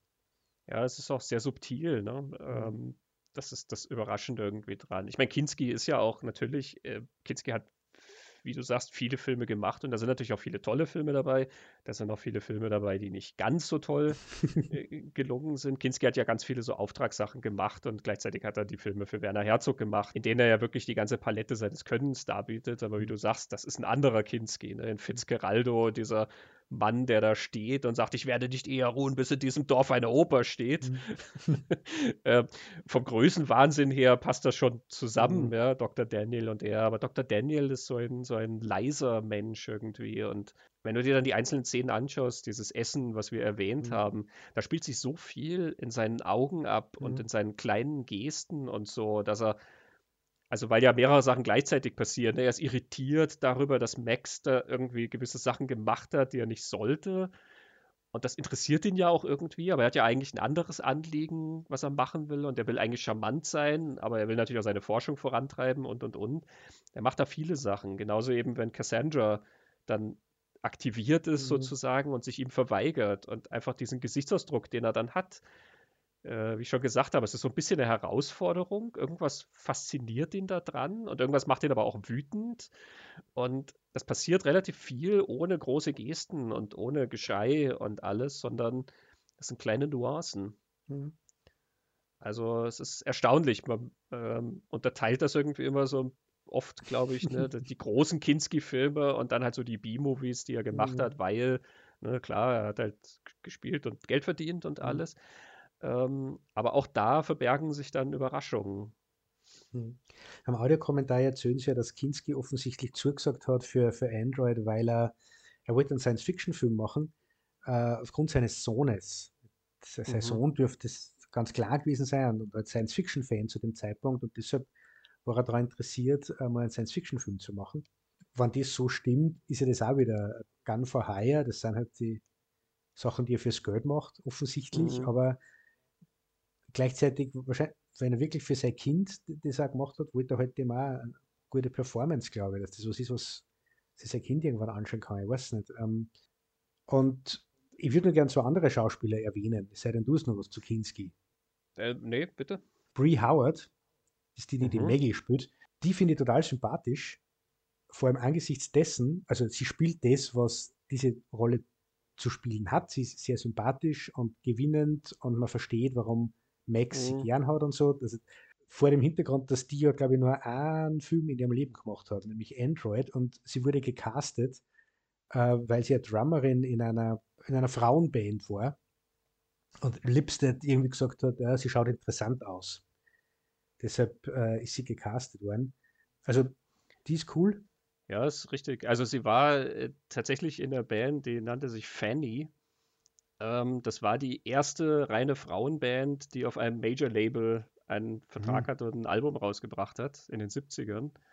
Und später dann war sie noch in einer anderen Frauenband, American Girls. Die, die war recht umtriebig. Die hat auch als Songwriterin dann später äh, zum Beispiel für die Pointer Sisters was geschrieben. Hm.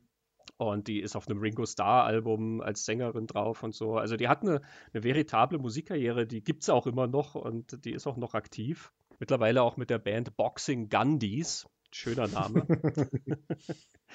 Aber ja, es ist so ziemlich ihr einziger Film. Also es gibt so ein paar Fernsehgeschichten, wo sie dann halt klein auftaucht. Ähm, also es gibt eine Folge von Simon Simon, wo sie dann mal drin zu sehen war. Und es gibt diesen John Cusack-Film Tapehead, wo sie äh, kurz auftaucht. Aber also eine wirkliche Performance in dem Sinne, das ist halt hier Android. Und das ist schade eigentlich, dass da nicht mehr gekommen ist. Ne? Denn ich fand das auch spannend. Auch viel von ihrer Performance ist ja über Blicke, also über das, wie sie Max betrachtet und wie sie auf ihn reagiert, finde ich. Und das erzählt ja auch immer ganz, ganz viel über ihn. Also seine Liebenswürdigkeit erzählt sich dann auch viel über ihre Reaktionen, finde ich. Mhm. Und gleichzeitig äh, spielt sie einen wehrhaften Charakter. Und das führt mich jetzt dann nicht zum, zu dem anderen mhm. Schauspieler, mhm. der bemerkenswerte Performance hinlegt. Wie, wie heißt er? Crofton Hardester. Ja, er spielt Mendes, also einen der, der beiden männlichen Verbrecher. Maggie hat zu Beginn irgendwie ein Verhältnis mit dem und ähm, lässt sich Firma war nicht alles gefallen und wehrt sie. Äh, die Performance von Mendes ist das Einzige, was ich, was ich an Android eigentlich, was mir nicht gefällt. Also der, mhm. der, der agiert so, wie man glauben wird, dass Kinski agiert. Also ständig völlig drüber. Wirklich völlig wahnsinnig. Das ist ein, ein kompletter Soziopath. Aber ich, ich finde, man, man sieht der Figur eben an, dass sie der Drehbuch Wahnsinnige ist. Also man braucht diesen Wahnsinnigen, der zu Plotgeschichten anstößt oder für Konflikte sorgt und dann kriegt halt ein Charakter diese ganzen dummen, irrationalen Entscheidungen. Es gibt auch so einen schönen Moment, wo, glaube ich, den Autoren aufgefallen ist, wie daneben die Figur ist, wo der davon redet, ja, sie fliegen jetzt dann weg und irgendwann sagt ihm sein Kollege, mit was wüssten du fliegen, unser Raumschiff ist kaputt. Und das ist ja Minuten, nachdem sie gemeinsam am Raumschiff repariert haben. Also der hat sich nicht einmal eine Minuten lang gemerkt. Das ist ja so, da habe ich mir immer, ah, also solche Sachen, wenn ich sage, da, da ärgere ich mich drüber, ist das schon zu viel, aber das nervt mich dann immer ein bisschen, wenn ich einfach merke, das ist einfach ein Plot-Device und der Schauspieler mhm. gibt halt total Gas. Also das ist kein Charakter, finde ich, sondern einfach ein, ein Erzählmechanismus. Mhm. Genau. Aber er ist sehr auffällig. Er ist sehr auffällig. ich weiß ja gar nicht, ob das nicht ein guter Schauspieler ist. Es ist äh, das will ich mir gar nicht absprechen. Ich habe ihn nur in dem Film gesehen, aber ja. ja. er hat auch noch ein paar andere Filme gemacht. Er hat eine mhm. kleine Rolle in der Soldat James Ryan zum Beispiel. Ähm, aber es mhm. sind halt wirklich dann kleine Rollen natürlich geblieben. Mhm. Ja, ich finde ihn vom Typ her durchaus interessant, aber natürlich, ähm, er hat halt so ein so was sehr Verhaltensauffälliges an sich. Ne? ja. ja. wir haben ja auch drüber geredet, dass äh, diese Corman-Filme generell sehr oft so eine Art Talente-Kader waren, so eine Talentschmiede für up-and-coming Filmmakers. In der New Hollywood-Folge haben wir darüber geredet, wie Leute wie Peter Bogdanovich und Peter Fonda und Jack Nicholson und und und dort durch seine Reihen gegangen sind. Wir haben das vorhin auch nochmal erwähnt. Ähm, jetzt zu dieser Zeit hier, wo wir ähm, in der Zeit von Android sind. Da war so kurz davor Joe Dante zum Beispiel, der mit ihm gedreht mhm. hat. Ähm, auch Aaron Lipstead ist ja natürlich dann kein in dem Sinn Unbekannter geblieben. Der hat eine, eine, lange Fernsehkarriere gekriegt. Wenn man sich die Credits anschaut von Android, da sind auch dann durchaus Namen drin. Mhm. Äh, Barry Opper und Rupert Harvey, die Produzenten natürlich, die haben dann Critters gemacht. Stephen Herrick mhm. ist als Schnittassistent im Abspann von Android, der wurde dann der Regisseur von Critters und natürlich dann auch äh, Regisseur von vielen anderen weiteren Filmen. Rachel Talalay ist im Abspann drin als ähm, Accountant. Rachel Talalay hat dann Rupert Harvey geheiratet und war später dann auch Regisseurin, unter anderem von Tank Girl und vom sechsten Nightmare on Elm Street Film da kommen schon eine Menge talentierte Leute zusammen. Ähm, es ist vielleicht so ein bisschen die letzte Phase von Corman, wo wirklich so viele Talente auf einem mhm. Haufen sitzen, beziehungsweise ähm, ich möchte den anderen ihre Talente nicht absprechen, die dann danach kamen, sagen wir so rum. So viele Leute, die dann solche Karrieren hingelegt haben. Ein Name fällt mhm. wahrscheinlich ganz besonders auf, wobei man übersieht ihn, weil der Vorname in Spitznamenform dasteht. Ein gewisser Jim Cameron mhm. steht da als Design Consultant und mhm. der hat zu der Zeit bei ein paar von den Corman-Filmen äh, in dieser Kapazität gearbeitet. Jawohl, James Cameron gehört mhm. zum Team von Android. ja, genau. Und er hat, ein, er hat einige Konzeptzeichnungen und so gemacht, glaube ich, erzählt Aaron Lipstead. Mhm. mhm. Das ist eine, eine kuriose Anekdote, würde ich jetzt sagen. Wenn da nicht zwei, drei Dinge wären, da wollte ich dich jetzt fragen, was du davon hältst. Ähm, James Cameron hat ja, das ist ja so eine berühmte Geschichte, wann er über seinen Terminator erzählt, wie ist ihm der Terminator eingefallen. Der erzählt er doch immer von diesem Traum, den er während einem Fieberschub mhm. gehabt hat, wo diese Maschine oder dieser Maschinenmensch aus dem Feuer herauskommt und, und er hat sich da bedroht gefühlt. Das ist ja dann genauso im Terminator gelandet. Aber wenn man sich Android anschaut, gibt es eine Szene, in der Max die Stimmen von den Personen, die er hört, einfach eins zu eins imitieren und nachahmen kann. Ah. Äh, das macht der Terminator auch. äh, und es gibt dann äh, eine Sequenz später in, in Android, in dem Dr. Daniels Max am, am Hinterkopf äh, einen Computerchip austauscht und Max ist auf einmal nicht mehr der Liebenswürdige, sondern er baut ihm so einen Killer-Chip ein, damit er quasi diese Verbrecher da jetzt umbringt. Und in dem Moment, wo Max diesen Chip eingesetzt gekriegt hat, gibt es eine, eine POV-Kamera, die dann so fast keine Farben mehr hat. Es kriegt so einen Computer-Look. Es ist wieder sehr kalt und der, er bewegt sich dann auch auf einmal viel mechanischer, wirkt viel bedrohlicher und ist eigentlich unkaputtbar. Also Mendes geht dann auf ihn los und stößt sich einfach in den Kopf an, weil Max keinen mhm. Millimeter mehr redet. Er ist einfach wie so ein Stahlkoloss. Und das erinnert mich dann an den Terminator. Ähm, ich habe keine Ahnung. Und Don Opper und, und Aaron Lipstead reden da nur ganz kurz drüber am Audiokommentar. Sie weisen dann nur kurz darauf hin, aber sie lachen drüber. Also ich glaube nicht, dass sie es ernst meinen. Aber irgendwie einmal ist Zufall, zweimal ist Absicht, oder? Und, äh, meine Fantasie ist jetzt, ist jetzt die, ja. Ähm, es ist entweder wirklich kompletter Zufall, weil es so Kleinigkeiten sind, die, die wenn man einen, einen Roboter oder einen Killer-Roboter entwirft, hat die einfach gewisse Eigenschaften, ganz wurscht, wer mhm. entwirft. So, das ist so die eine Variante und die andere ist, vielleicht hat, hat Cameron das irgendwie so unbewusst nur mit drin gehabt und ohne, ohne gewusst zu haben, woher es kommt, dass er das vielleicht da in der Geschichte irgendwie aufgeschnappt hat, wie, wie man halt so viele Dinge aufschnappt und irgendwann einmal nicht mehr weiß, wo sie eigentlich herkommen. Aber mir sind diese drei Sachen eben aufgefallen, die, die dann zum Terminator passen. ja, ist eine interessante Parallele. So.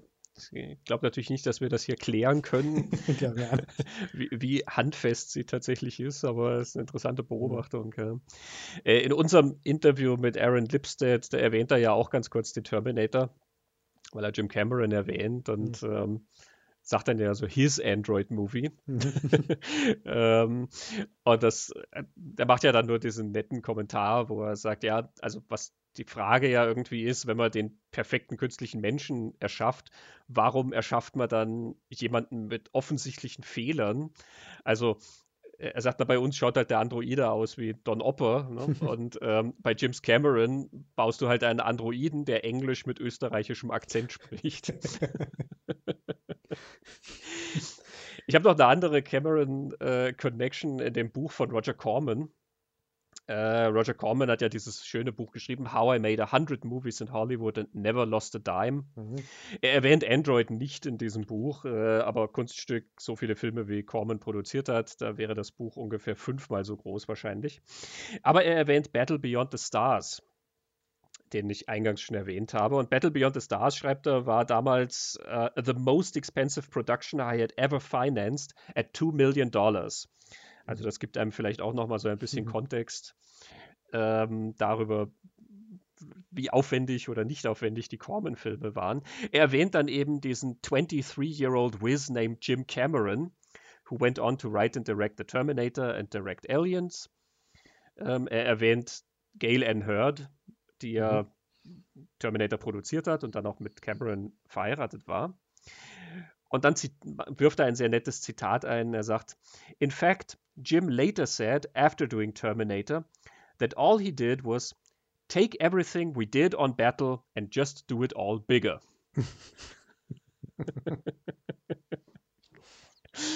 Also alles, was Jim Cameron jemals wissen musste, hat er bei Battle Beyond the Stars bei Roger Corman gelernt.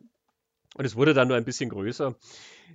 Diese Gegenüberstellung ist natürlich total nett. Äh, das, der, der größte Sparfreund von Hollywood und daneben der Mann, der äh, mehrfach den teuersten Film aller Zeiten inszeniert hat.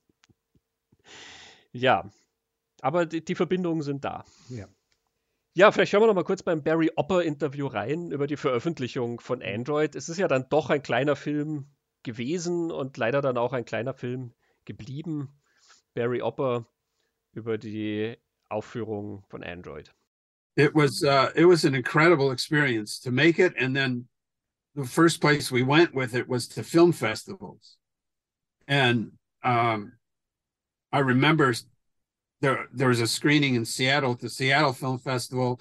There was a screening at the British Film Festival that were unbelievable. The I mean, the, you know, we're talking about 800 to 1,000 seat theaters, and the house came apart watching the movie in in those and other film festivals.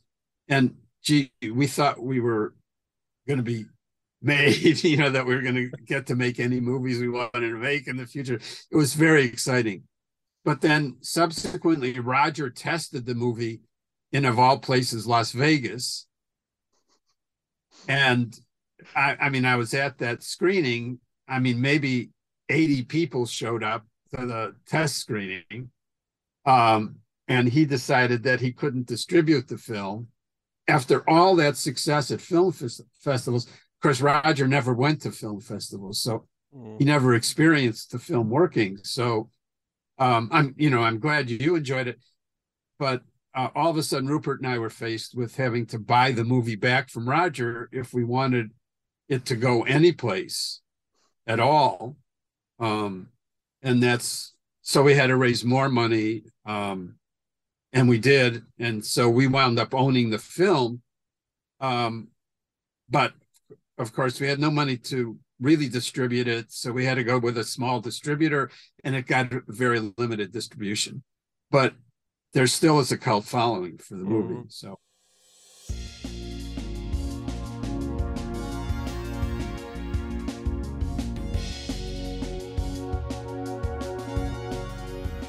Ja, du hast ja eingangs erwähnt, ähm, nach Android, äh, der ja zumindest von der Kritik sehr gut aufgenommen worden ist, hat das Team um Opa und Lipstead noch einen weiteren Film gemacht, der heißt City Limits. Bei dem lief es dann äh, leider nicht so gut, obwohl er, ich finde, interessanter ist, als ihm zugestanden wird. Aber wir können uns Barry Opper jetzt einmal anhorchen, wo er erzählt, wie es dann mit City Limits weitergegangen ist. Aaron and uh, and Rupert and and uh, myself off of Android were given the, the right to do a movie, and Aaron wanted to do a motorcycle movie next. Mm-hmm. Um, and we developed it, and and the financing came together fairly easily, but from a couple of dying companies. Mm-hmm well have to look up. I can't even remember the names. Um, oh atlantic releasing i think was one was the american company and a british company. And they financed it. And i think the movie was not uh, as great as we envisioned it being.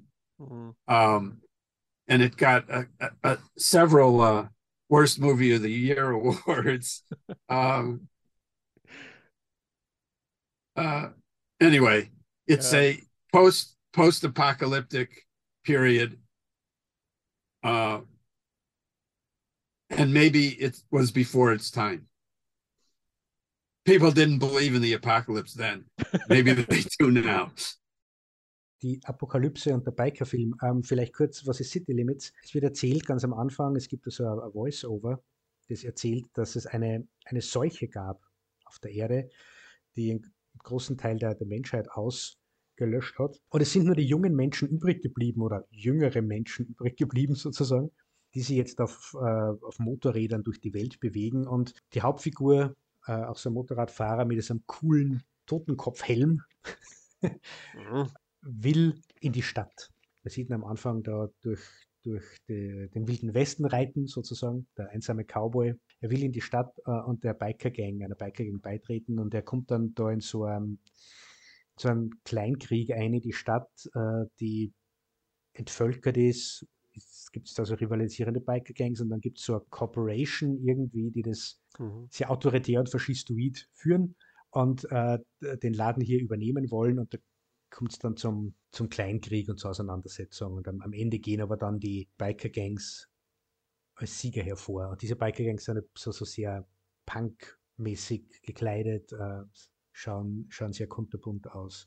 Das als grobe Erklärung, um was es da geht in City Limits und was da so passiert.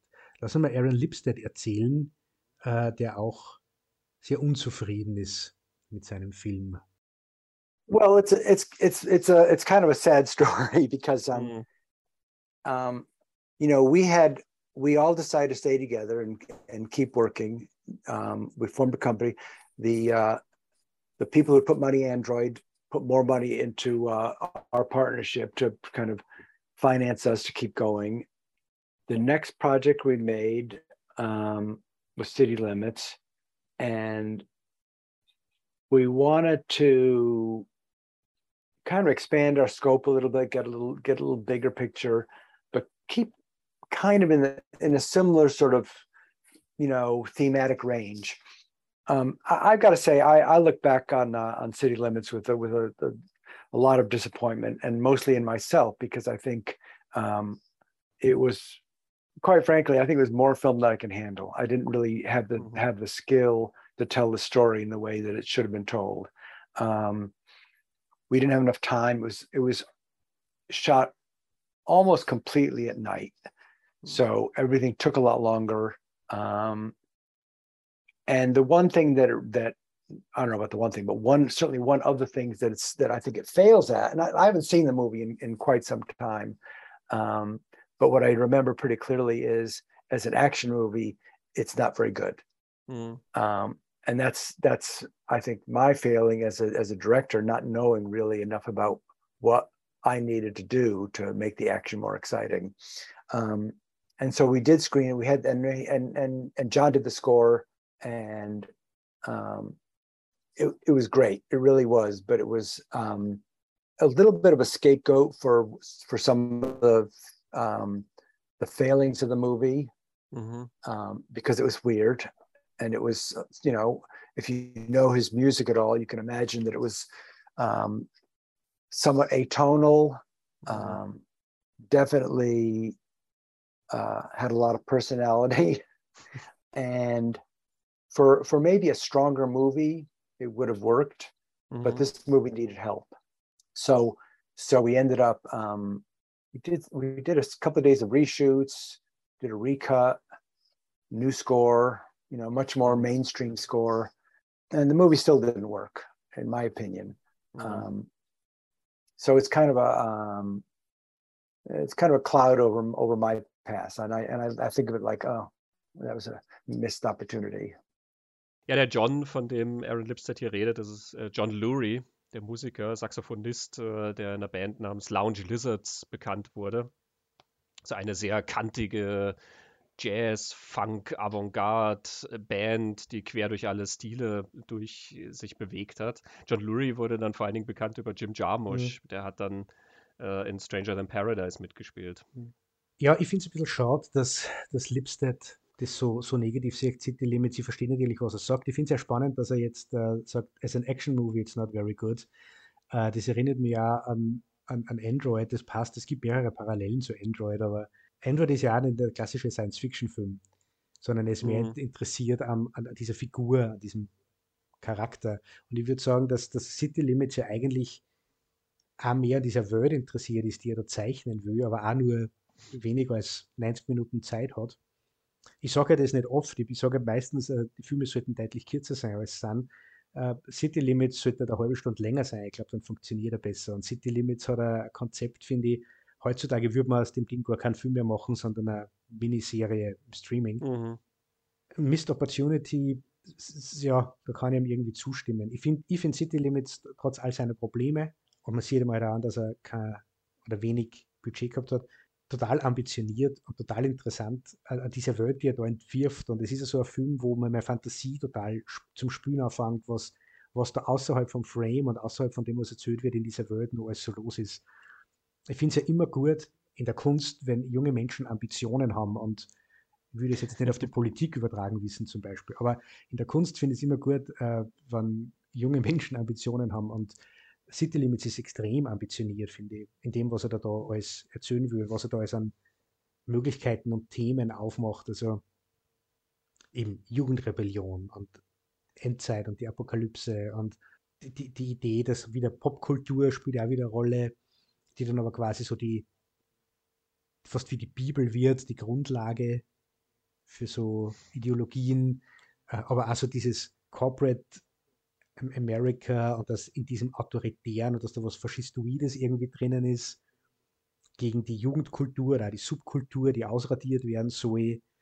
Ähm, mhm. Das sind ganz, ganz, ganz viele spannende Sachen und Ideen drin. Und die, die das habe ich so interessant gefunden, der ist von 1984, uh, City Limits, dass du eigentlich in diesem Corporate America sozusagen, dass da unglaublich viel Aggression und Gewaltpotenzial drinsteckt, allein in der Vorstellung und der Ideologie, in diesem Wachsen und alles fressen und sie alles einverleiben und alles mhm. wegradieren. Und ich habe dann irgendwie an American Psycho denken müssen von, von Brad Easton Ellis, wo ja unter dieser Corporate-Fassade auch die, die brutale Aggression herrscht. Also das passiert bei mir, wenn ich mir City Limits anschaue, dass solche Fantasien daherkommen. Es gibt natürlich Actionsequenzen, die äh, nicht funktionieren. Es gibt Dinge, die ich nicht verstehe, wie sie da überhaupt reinpassen. Also er hat durchaus seine Probleme. Das will ich dem Film gar nicht absprechen.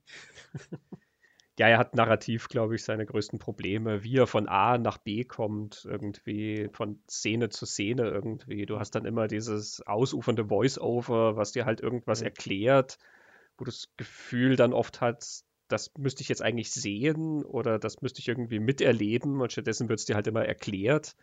Und so ist es dann mehr ein Film von Einzelteilen, habe ich so das Gefühl, als einer, dem man dann in so einer stringenten Geschichte mhm. wirklich folgen kann. Aber ja, in seinen Einzelteilen und in seinen Themen äh, ist er tatsächlich sehr interessant und dockt ja auch wirklich an Android an. Also du hast ein paar von diesen Themen ja auch schon genannt, zum Beispiel die Jugendrebellion. Ne? Also der Junge, der von zu Hause aufbrechen will und in die Welt mhm. hinaus will ähm, das Thema der Popkultur, wie das prägt. Also die haben da ja wirklich, die haben dann Comics, nach denen sie ihre Identität formen mhm. als, als Biker. Das zum Beispiel, beziehungsweise wie sie ein bestimmtes Duell austragen, ist mhm. auf Grundlage des Comics, den sie studiert haben. Das finde ich zum Beispiel eine ganz starke Idee. Und da sind wir in einem Jahr, wo Comics in Filmen noch eigentlich überhaupt nichts verloren haben. Also ähm, das, das war eigentlich kein Thema. Und auch hier wieder, da steckt eine gewisse kluge Beobachtung drin, wie diese Sachen funktionieren und wie die prägen. Ähm, ja, es ist auch eine grandiose Cast. Also, mhm. wir haben ja noch gar nicht erwähnt, wer da alles mitspielt. Äh, von James Earl Jones über Ray Dawn Chong und äh, Robbie Benson ist drin und John Stockwell ist da drin und, und, und. Ja, Kim Cattrall. Kim Cattrall, ja. ja und äh, Don Opper. Don Opper leider nur in der Nebenrolle als, ähm, nun ja, geistig etwas minder bemittelter Biker. Aber die Szene ist wunderbar, wo er äh, das Katzenfutter, Katzenfutter isst und seine Kumpanen versuchen ihm zu erklären, dass das Schwachsinn ist mhm. und er versteht einfach nicht warum und sagt ihm, ja, weil wir keine Katzen sind. Aha. ähm, Don Opper ist ein, ist ein toller Schauspieler. Also du siehst anhand dieser zwei Filme auch, wie unterschiedlich er spielen kann und dass er sowohl einen Film tragen kann, als auch in so einem kleinen Charakterpart mhm. oder einem lustigen Supporting Act quasi auftauchen kann. Mhm. Äh, und der Film gewinnt, weil er einfach so ein, ein schräger und, und äh, interessanter Typ ist zum Anschauen. Ne? Er, er, hat ja auch City Limits mitgeschrieben. Aber ja, also ähm, er, er, fällt halt narrativ dann, finde ja. ich, auseinander. Ich wusste nie genau, wo ich jetzt bin und warum jetzt diese Szene der nächsten folgt. Und du reimst es dir dann schon zusammen und weißt dann schon mhm. immer so in etwa, ja, ja, aha, also sie ist ja jetzt nicht in dem Sinne komplex, wie du sagst, wenn das wenn man das heute machen würde und man würde eine Serie draus machen, dann hättest du, glaube ich, diese ganzen Beziehungen auch viel, viel stärker. Ja diese beiden Biker-Gangs, aus denen könntest du dann wirklich was machen und dann diese Corporation könntest du aufsetzen und dann eben auch diese Geschichte mit dem von zu Hause weggehen und der Vater, zu dem sie ja dann wieder kommen. Ja. Und auch da ist, das ist dann wieder ein sehr netter Einfall, der dann mit diesem Modellflugzeug dann mitkämpft. Ne? Ja, wie die ähm, Drohnen, ähm, das habe ich mir auch gedacht. Das ist ja, äh, heutzutage hat man Drohnen, die, die Angriffe fliegen und ja, es ist, es ist, wie du sagst, die, man hätte gern mehr von dem allem gesehen, oder mir geht es halt so, wo die dann die Stadt verlassen und zurück zum Vater aufs Land und dann tut sie aber neu orientieren und gruppieren, wo dann also in der Luft hängt, der wird, wie dann man jetzt weiter und dann kommt so diese Montage, wo sie sich wie das A-Team ihre Bikes aufmotzen und, und, und absichern und so. Das ist ja schon so eine, eigentlich eine, eine komplex erzählte Entwicklung in, innerhalb dieser ganzen Figuren. Da brauchst du mehr Zeit dazu. Oder auch, dass es die Corporation gibt und die eine Biker Gang und nur eine zweite Biker Gang und dass die eine Biker Gang halt irgendwie versucht hat zu vermitteln, die, mit, die irgendwie von der Corporation angestellt oder gekauft ist, aber trotzdem irgendwo von der Ideologie sich schon wie diese Biker fühlen. Also das ist ja ein komplexes Geflecht. Das war ja viel einfacher gewesen. Es gibt halt die Biker und es gibt die Bösen und dann kracht es halt. mhm. halt. Und das alles in 85 Minuten, das geht sich dann schwer aus und alleine wie, wie das Ding ausschaut, ich stelle mir einfach vor, das mit Geld, das mit Zeit, also der Look ist ja auch schon so, so speziell. Und ich glaube, das kommt man heutzutage, sechs Folgen oder zwei Stunden Film. Und das ist ein interessant mhm. ausschauender Sci-Fi-Action, Actionfilm, ja. Und deshalb, so, ich finde es ja dann schade, dass das Lipstead und da auch nicht viel darüber erzählen wollte, leider. Es wird, finde ich, im Interview recht klar, dass er, ja, er redet von Disappointment und ich glaube, er denkt nicht gern dran oder Missed Opportunity und Trotzdem ist es ein Film, wo ich ganz viele Fragen hätte, die, die ich gerne beantworte. Also ich würde das gerne wissen und würde mal gerne sagen, äh, so schlecht ist das Ding nicht. Definitiv, ja. Aber man hat es ja in dem Interviewclip schon gehört, eben, dass er das auch sehr persönlich irgendwie nimmt. Ne? Also da er redet ja von seinem eigenen Versagen als Regisseur bei diesem Film dann sehr. Barry Opper sieht das ja ein bisschen philosophischer, ne? der dann sagt, naja, vielleicht waren die Leute damals einfach nicht so auf Apokalypse. Ich meine, klar, damals gab es Mad Max und damals gab es Escape from New York und alles. Ne? Also natürlich waren solche Post-Apocalyptic-Films auch damals äh, gang und gäbe und sehr populär und so. Trotzdem ist der Gedanke natürlich nett, dass die Leute heute stärker an die Apokalypse glauben, sicherlich als damals. Ähm, ich glaube, das ist aber auch mit ein Grund, warum City Limits so ausschaut, wie er ausschaut, weil er hat was recht Buntes dann an sich, auch wenn er sehr dunkel geraten ist, aber er hat was Buntes und Spaßiges dann irgendwie an sich, in dem, wie er diese Postapokalypse erzählt. Ne? Es ist kein bierernster, intensiv brütender Film oder so. Und das haben die anderen postapokalyptischen Filme zu der Zeit ja auch nicht. Also Mad Max hat auch so seinen gewissen Spaßfaktor und ist eine Comic-Vision und Escape from New York hat auch durch diesen grantelnden Snake mit dem coolen Kurt Russell als Darsteller dann auch so eine gewisse Haltung, wie diese Postapokalypse halt irgendwie als, als ja, unterhaltsame Comic-Fantasie daherkommt. Und heute ist natürlich die Idee der Postapokalypse viel düsterer und greifbarer irgendwie. Ne? Also da ist dann zu viel Humor fast unangebracht letzten mhm. Endes. Ja, und die, die Action wird, wird heutzutage nicht als boah, cool, boah, spaßig, so, wenn man zumindest die, die Action so mitreißen, die so einen Spaß macht, nicht, nicht mhm. in, solche, in solche Dystopien. Also in anderen Actionfilmen natürlich schon, aber in so Dystopien wird das so nicht mehr erzählt und wie du sagst, Mad Max und, und Escape from New York, aber immer City Limits, das ist ein anderer Zugang zu den, zu den Actionsequenzen, die halt schon mitreißend sein sollen. Aber immer, ja, diese Hinrichtung, also wo die da in die Menge schießen zum Beispiel, das ist, das nimmt mich sehr mit den City Limits, das ist extrem. Mhm. Ja, stimmt. Jetzt für alle Zuhörer beim Lichtspielplatz, ja, wir reden ja meistens über Dinge, die wir gut und interessant finden. Wenn jetzt wer sie einen Film anschauen will, von dem wir heute gesprochen haben, ich würde wirklich empfehlen, mit Android zu beginnen. ich glaube, dass City Limits jetzt von, von meiner Seite, äh, das sind so viele auch wieder persönliche Elemente meinerseits drin. Also eine entvölkerte Stadt bei Nacht, wo dann die Jugendlichen und dann ist es die Postapokalypse. Das sind schon so Dinge, die schaue ich mir ganz gerne an. Und da akzeptiere ich ja den einen oder anderen Fehler mhm. oder das eine oder andere Problem. Und bei wem das nicht so ist, der wird bei City Limits eher eher schwer tun, kann ich mir vorstellen. And Android können wir uneingeschränkt empfehlen. Ja, das ist ein schönes Schlusswort, denke ich, für unsere Betrachtungen zu den beiden Lipstead-Filmen. Noch einmal der Hinweis, die beiden Interviews mit Aaron Lipstead und Barry Opper sind auf Talking Pictures zu hören in ihrer kompletten Länge. talkingpicturespodcast.com, gerne dort vorbeischauen und auch mal ins Interviewarchiv schauen. Mhm. Ja, und wir beim Lichtspielplatz sind ja auch präsent im Netz. Ja, wir sind auf Social Media, wir sind auf Facebook und Twitter und Instagram und äh, da kann man uns folgen. Da posten wir immer wieder mal so Zusatzinfos zu unseren Folgen. Äh, sehr ausführlich zum Beispiel jetzt über unsere vergangene Folge über Butch Cassidy and the Sundance Kid und das wird in Zukunft so sein. Äh, kriegt man ein bisschen, bisschen mehr zu dem, was wir in der Folge besprechen.